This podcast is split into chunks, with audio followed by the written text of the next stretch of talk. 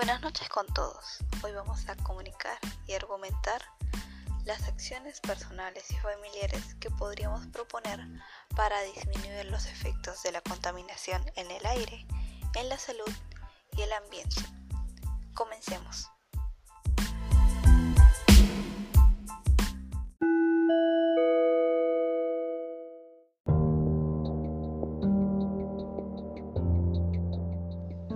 Muchas de las acciones humanas afectan negativamente, sean industriales, como la extracción ilegal de metales pesados, o cotidianas, como la quema de basura. Afectan al planeta, a nosotros y a los seres vivos que habitan en ella. Entre los componentes que tiene el aire que generan dichas acciones humanas se encuentran el dióxido de carbono, el óxido de azufre y el óxido de nitrógeno. Las consecuencias que puede tener el choque de estos componentes con el aire afecta negativamente y puede provocar lo que es la lluvia ácida, un grave daño en la capa de ozono y el calentamiento global. Estos son solo algunas consecuencias.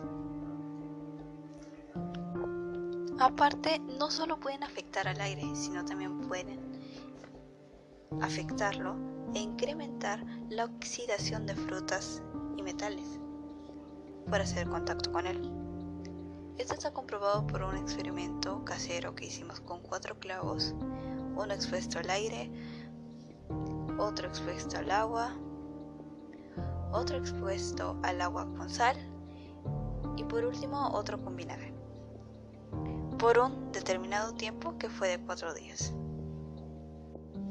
En cuanto a la salud de nosotros y los seres vivos, puede afectar el sistema respiratorio debido a que el aire ya no es sano para nosotros. Por otra parte, al dañarse la capa de ozono, puede causar lesiones graves y hasta causar cáncer de piel por la exposición a los rayos UV. No solo nosotros, sino también anfibios como los sapos.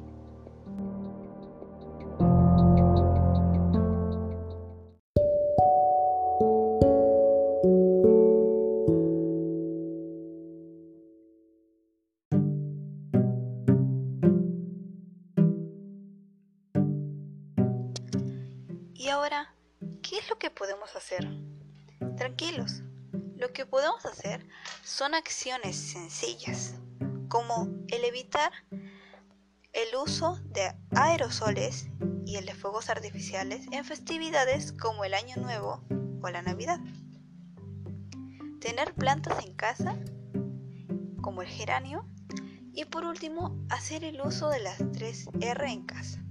Las acciones mencionadas son solo algunas que puedes realizar Tú puedes agregar las que tú desees y realizarlas con tu familia o comunidad. Ya estamos culminando y las conclusiones finales que hemos sacado son que hay contaminantes que son perjudiciales para el planeta y para los seres vivos, incluidos nosotros. Y que todavía estamos a tiempo de salvar nuestro planeta con acciones cotidianas. Bueno, esto ha sido todo. Esperamos que te haya gustado el tema tocado y que practiques las acciones mencionadas con tu familia o comunidad. Gracias por escuchar y nos vemos.